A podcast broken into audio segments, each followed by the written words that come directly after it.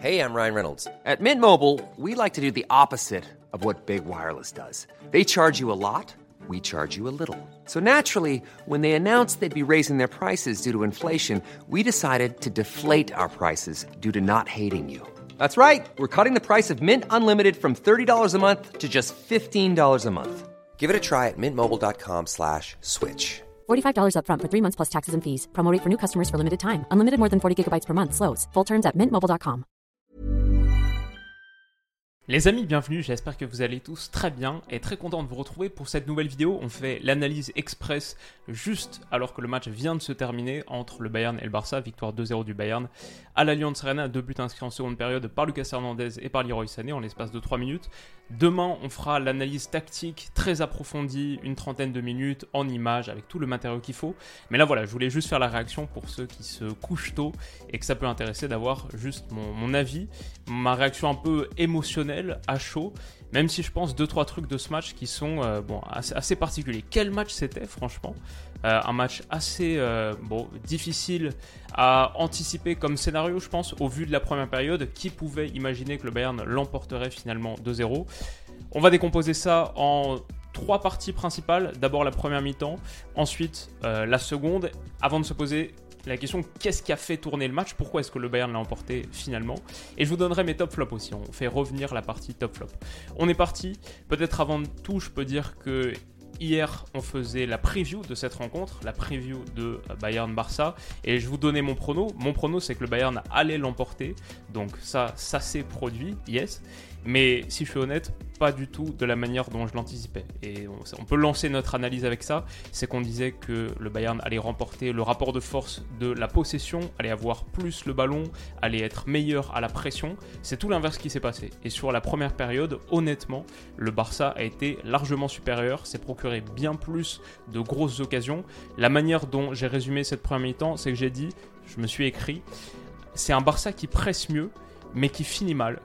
Et donc, qui domine un Bayern très embêté sur sa phase de relance et dont l'hyper-verticalité, l'hyper-verticalité du Bayern qu'on a cons- constaté à plusieurs reprises, pêche par manque de justesse dans le dernier tiers. Donc ça, c'est ce que le, Barça faisait. Il pressait mieux, mais il finissait mal. Ça les empêchait pas de dominer un Bayern qui était embêté à la relance et qui était hyper vertical, mais je trouvais qu'il manquait de justesse à l'approche du dernier tiers. Ça balbutiait un petit peu. On voyait des gars se cogner les uns contre les autres. Müller, Mané par exemple, sur une situation.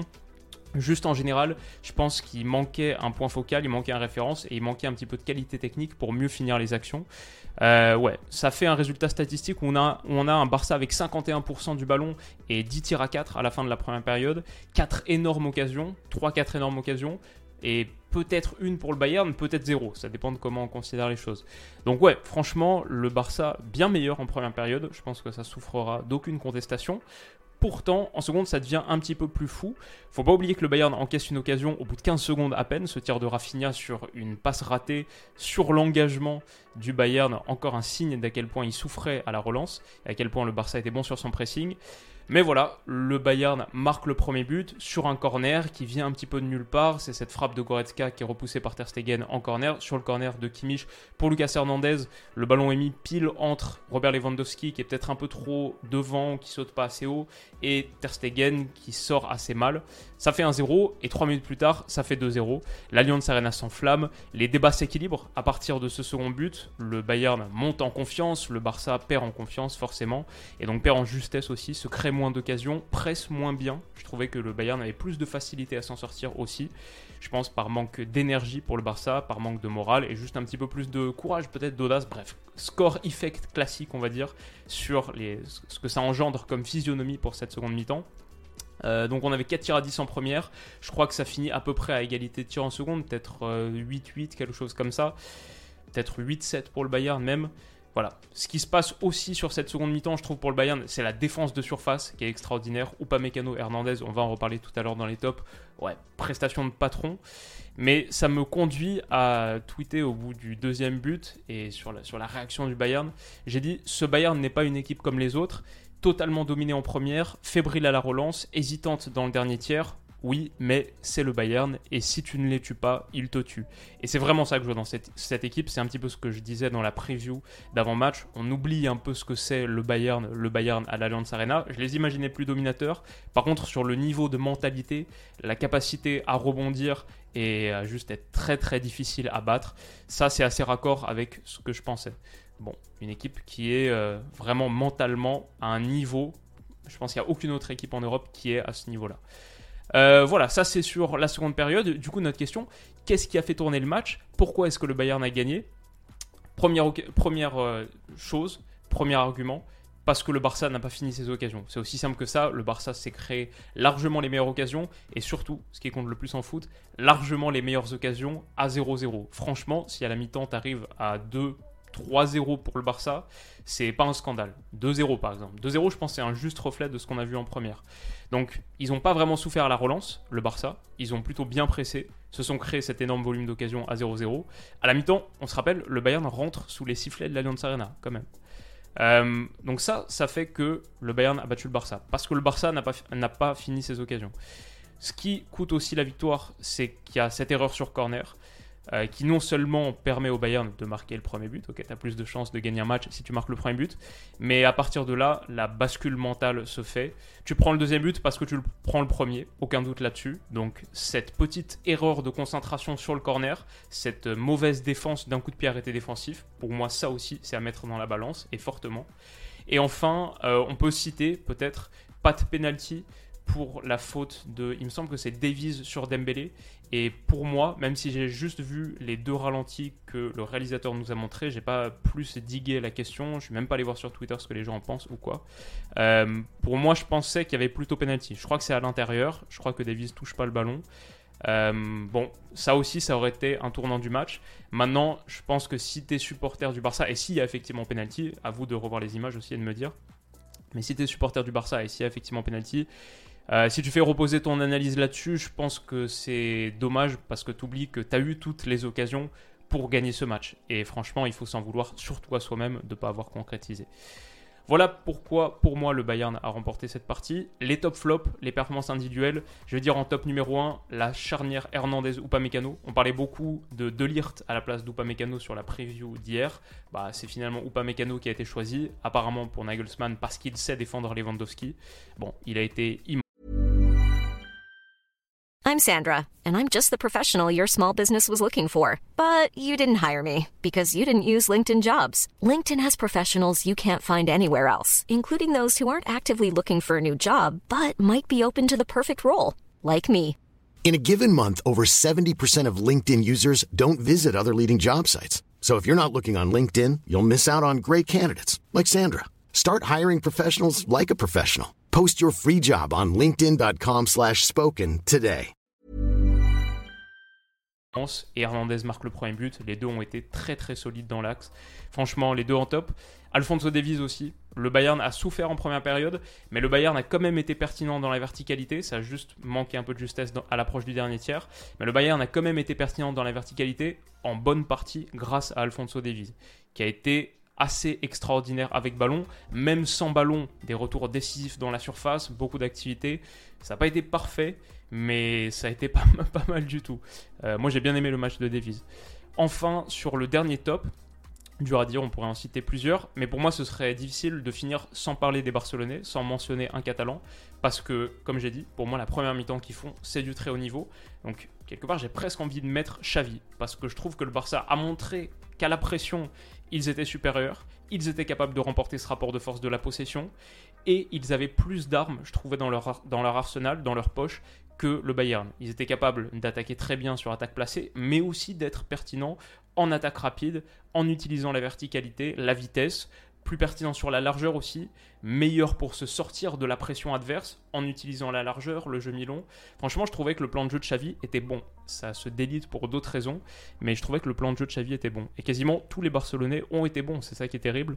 Peut-être si on doit en isoler certains, mention particulière pour Gavi, qui m'a plu. Peut-être Rafinha avant sa sortie, surtout en première mi-temps, on va dire, les 45 premières minutes de Rafinha. Euh, Dembélé aussi, il y a un moment, il passe trois dribbles consécutifs avant de donner un ballon qui aurait dû finir au fond. Pedri aussi, dommage qu'il rate sa, grosse situation. Franchement, je dis tout ça parce qu'il ne faut pas oublier que le Barça a fait un très grand match. Euh, un très bon match. Peut-être pas grand, parce qu'un grand match, tu le gagnes parce que tu es plus tueur et tu défends un petit mieux ta surface sur coup de pied arrêté défensif, mais un bon match. Euh, sur les flops, du coup, bah, pour moi, il y en a quand même un qui sort particulièrement. C'était un peu toute la narrative autour de cette rencontre. On l'avait pas mis buteur sur ce match. Je ne l'avais pas mentionné spécifiquement, mais c'était un petit truc que j'avais en tête. C'est ok, Lewandowski, c'est un tueur absolu, c'est un, des plus grands buteurs de l'histoire du foot, de ce siècle sans aucun doute. Immense, immense joueur que j'adore personnellement. Euh, retourner dans le club où tu as passé quoi, les six dernières saisons, peut-être un peu plus, 7, 6, 5, 6, 7 euh, et dans ce stade, c'est mentalement, c'est pas facile. Et je l'ai senti emprunté mentalement sur ses ratés énormes, sur la seconde période où il faiblit progressivement dans le jeu. Euh, de plus en plus de passes ratées, se coup franc dans le mur, exception faite peut-être du sublime ballon qui est mis à Pedri, ça ok, il faut lui donner. Mais voilà, je, forcément, c'est un match raté et vraiment raté par Robert Lewandowski. Vous me direz ce que vous en pensez. Il a posé dans le jeu en première, mais tu lui demandes de finir. Il faut qu'il finisse ses occasions. Tu peux pas lui mettre une bonne note s'il finit pas ses occasions, surtout au vu du contexte du match. Donc je le mettrai en flop. Je mettrai aussi Mané aussi, que j'ai trouvé physiquement assez emprunté. Avant son but, franchement, j'aurais mis Sané aussi, qui a été un peu l'illustration du manque de justesse du Bayern à l'approche du dernier tiers. Et Mané, pour revenir à lui, il gêne Müller à un moment, l'action qu'on a décrite. Il manquait vraiment un Lewandowski, je trouvais, sur cette action. On sent que le Bayern manque encore de ce point focal dans l'axe, a du mal à finir ces occasions-là. Euh, mais du coup, Mané en était le symbole. Et enfin, troisième flop, ça je sais pas trop, vous me direz, mais peut-être Ter Stegen sur le corner. Ça reste encore à éclaircir et on en parlera mieux quand on aura revu toutes les images demain dans l'analyse tactique. Ma conclusion, c'est qu'on a dit hier en preview que le Bayern gagnerait, que le Barça prendrait une leçon pas une leçon de football, on n'a pas dit que le Barça prendrait une leçon de foot, on a dit qu'il prendrait une leçon de croissance, que c'était une équipe qui, et c'est normal, est à un autre stade de développement de son projet collectif que le Bayern. C'est normal, c'est une équipe moins expérimentée, moins expérimentée, qui est en train de tout reconstruire, tout rebâtir. Ça prend du temps, ça prend des moments comme ça. On avait dit que c'était que le Barça vivrait une défaite qui fait grandir. Franchement, on y est. C'est exactement ça. En partie, parce que sur une autre partie, ça a été plus encourageant encore que ce qu'on pensait. Je vais dire que c'est en partie ça parce que sur la dimension mentale, tueur, le fait qu'il faut finir ces matchs, il faut finir tes occasions pour gagner ces grands matchs, euh, t'apprends que quand tu ne tues pas les grandes équipes, c'est elles qui te tuent. Ouais, c'est sûr, là, le, Barça prend une leçon de croissance. En revanche, sur la dimension tactique, euh, je trouvais qu'ils ont montré qu'ils étaient assez avancés sur leur projet. Il faut juste mieux finir et être plus efficace devant et dans ta propre surface. C'est une leçon que le Barça va devoir appliquer contre l'Inter dans les deux prochains matchs qui vont valoir leur pesant d'or, les deux à égalité de points, avec le Bayern qui commence à se détacher. Euh, ouais, le Barça doit pas oublier qu'il faut se qualifier pour les huitièmes de finale de Ligue des Champions et on va débriefer bien sûr les deux matchs sur la chaîne. Ça va être un régal. J'espère que cette analyse très rapide et express vous aura plu. Tout de suite après le coup de sifflet final, on se retrouve demain pour la plus longue, la tactique avec toutes les images. D'ici là, comme d'habitude, prenez soin de vous, passez une excellente soirée et on se dit à demain. Bisous.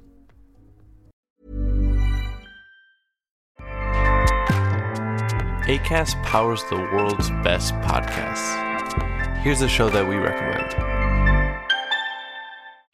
This is Roundabout Season 2, and we're back to share more stories from the road and the memories made along the way. We're talking rest stops, if we're stopping to get gas. You will be timed. you will be for sure. Misguided plans. I grew up in the city, so I have like, you know, a healthy fear of real extreme darkness. this was like wilderness. A lot of laughs. Y'all weird, but you, yeah, you, you were different. Like you were real different, bro. I can't really put my finger on it. And so much more.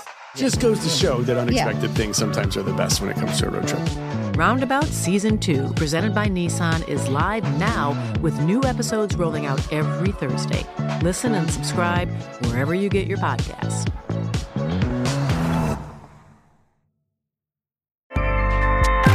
ACAST helps creators launch, grow, and monetize their podcasts everywhere. ACAST.com.